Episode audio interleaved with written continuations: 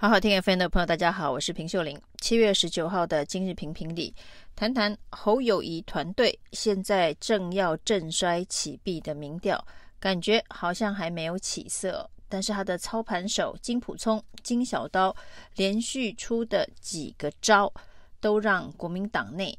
异议的声音非常的多，也引发了一些反扑。而这些反扑对于侯友谊来讲呢，会不会是呃无法？团结的痛，那现在呢，造成进一步分裂的可能性，越来越多人觉得几率很高。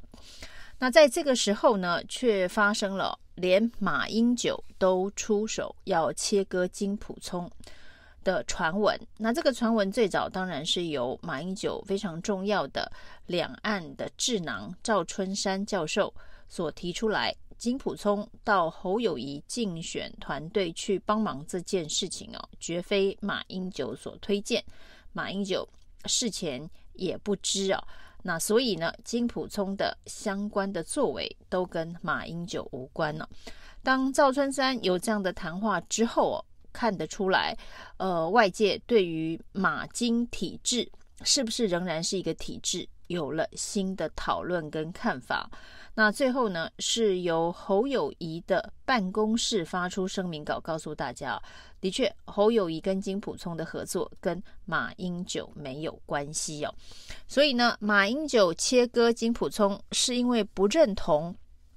金溥聪这一段期间的整顿整军，还是对于侯友谊团队没有信心哦？那当然呢，这个马英九基金会的执行长萧旭岑也出面表达马英九的意思，就是会全力的支持侯友谊，但是呢，跟侯友谊竞选团队、竞选策略相关的议题，马英九是不会过问的。所以呢，有关于这个侯友谊团队所采取的各式各样的策略，账都不要算在马英九头上，大概是这样的意义。那这样子的一个说法，当然明明白白的是在切割，就是呢，这个侯友谊竞选团队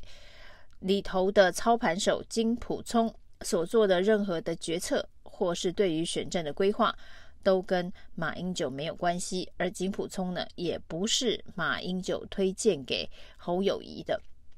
那这件事情当然让外界本来对金普聪、金小刀帮侯友宜操刀的想象啊，就是对于马英九支持的这个想象，严重的打了折扣。这对侯友宜来讲，应该不是一个好消息啊。那另外呢，我们可以看到呢，国民党的这一个党机器啊，这个连番出招，针对郭台铭。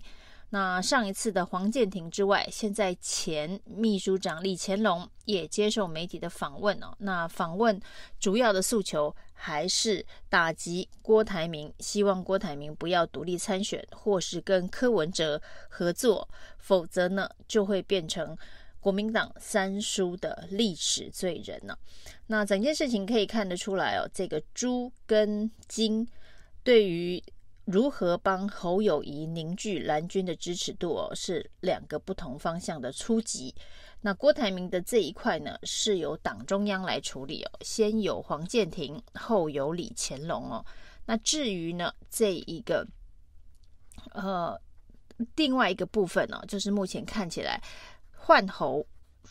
反侯的这个声音哦，则是由金小刀亲自出手。这特别呢，这中间当然有郑丽文以韩换侯的提议，而郑丽文呢，也是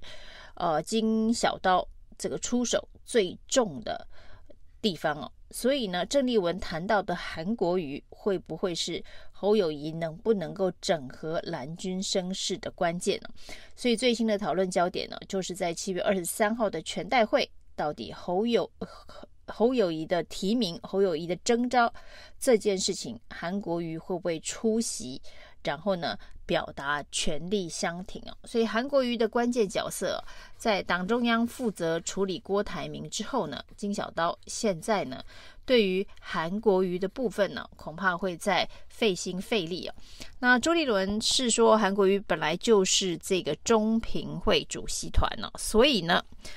理论上邀请函会寄给韩国瑜，至于韩国瑜会不会出席全代会，现在呢就成为韩国瑜到底会不会全力相挺侯友宜的关键指标。那再加上郑丽文之前的这个以韩换侯的喊话，对于韩国瑜来讲，这是一个呃蛮为难的选择，去或者是不去哦。那由于二零一九年呢，韩国瑜被提名的全代会哦，那一场全代会侯友宜。借故没有出席啊，这的确也是侯友谊在这一段期间以来被认为呢，对国民党的忠诚度不足。为什么蓝军的支持者里头只有百分之六十的人愿意挺侯？除了这一个对于韩国瑜在二零一九年的提名全代会，他因故没有出席之外，后续的包括了四大公投案，似乎都跟。这个国民党不同调，那这一路走来，当然会有一些反弹的这个声音哦，包括了早之前挺郭的一些立委，呃，主要的诉求也都是侯友宜过去跟国民党保持一定的距离，而现在呢又来接受国民党的提名，这中间呢，呃，无法认同他是完整的自己人哦。像陈玉珍的表态，其实就算蛮清楚的。那二零一九年侯没去韩的提名大会，那二零二三年韩会不会来侯的提名大会哦，成了接下来的两个礼拜当中哦一个最重要的悬念哦。之前呢，韩国瑜对于侯友宜的这一个所谓的相挺是出现在黄复兴的活动，那当时呢，这个所谓的椅子移来移去，居然成了焦点，中间也看起来呢，侯友宜并没有非常。热切以及诚恳的向韩国瑜道歉呢、啊？那至少，呃，这个道歉两个字没有直接说出口，这个侯韩之间的关系啊，那完全是被外界用放大镜在检验中了。所以，上韩国瑜对于侯友谊现在的选情的艰困啊，也有他的评断哦、他用“苦情三兄弟”来形容他自己。在二零二零那场选战的处境，以及严宽恒在中二补选的处境啊，他说现在轮到侯友谊了。那所以呢，这样子的一个角色，国民党的总统参选人的角色，就是会被万箭穿心啊。那各式各样的检验都会不断的攻击哦，所以那是一个非常艰困的一个过程哦。听起来侯友谊。对韩国瑜对于侯友宜的处境啊，是有一些感同身受，就是二零一九年韩国瑜经历过的、走过的那一遭，现在都要在侯友宜身上的复制啊。不过韩国瑜用这样子“苦情三兄弟”的形容词来形容现在侯友宜的处境，一方面表达了他自己的感同身受，另外一方面呢，似乎也预言了侯友宜的结局哦，因为从韩到颜。那到侯，如果都是同样的这个剧本的演示下去的话，那侯友谊显然也是会得到一场惨败的总统的大选了。所以呢，侯有没有办法改变苦情三兄弟的命运呢？那中间的关键到底是什么？是不是蓝白河？而这个所谓的蓝白河在野联盟力量的结盟？现在又要如何的促进啊？那柯文哲最近意有所指的说，再过一两个月之后，这个蓝白合很有可能会水到渠成。那至于这至于这个水稻要如何挖才会水到渠成啊？那目前当然以这一个侯友宜竞选总部操盘手这个金小刀说的是啊，所谓的。这个柯侯配是百分之百不可能哦，已经把这个可能性，把这种水稻的可能性堵住了。那对于金小刀来讲，心中想的应该就是侯柯配哦。那只是侯柯配的可能性高不高，要看侯友宜在这段期间有没有办法把自己打造成至少第二名的母鸡哦。但是在马英九都切割了金溥聪，侯友宜这个韩国瑜的表态不够明确，甚至连全代会会不会出席，现在都有很大的疑问哦。那侯友宜要甩掉老三的标签，看来是非常的困难。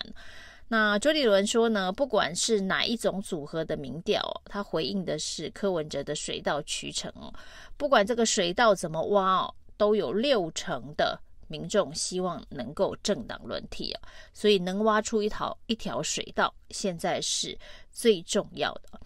那至于呢，这一个在全代会七月二十三号的全代会，会不会因为马英九切割金浦聪而出现变数啊？这是一个新的关键呢。但是呢，根据了解，现在有两项重要的提名可能会在提案会在这个全代会当中提出来。一个当然就是，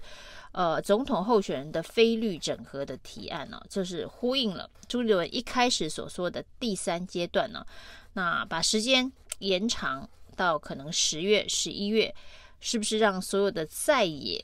的这个可能的人选再比一次民调，这再也可能人选就包括了是不是有柯文哲，是不是有郭台铭，是不是有韩国瑜哦，也就是一个二三阶段整合二轮的这个征召的概念呢、哦。那另外一个提案是所谓的换猪哦，换党主席。不过换党主席此时此刻的意义并不大，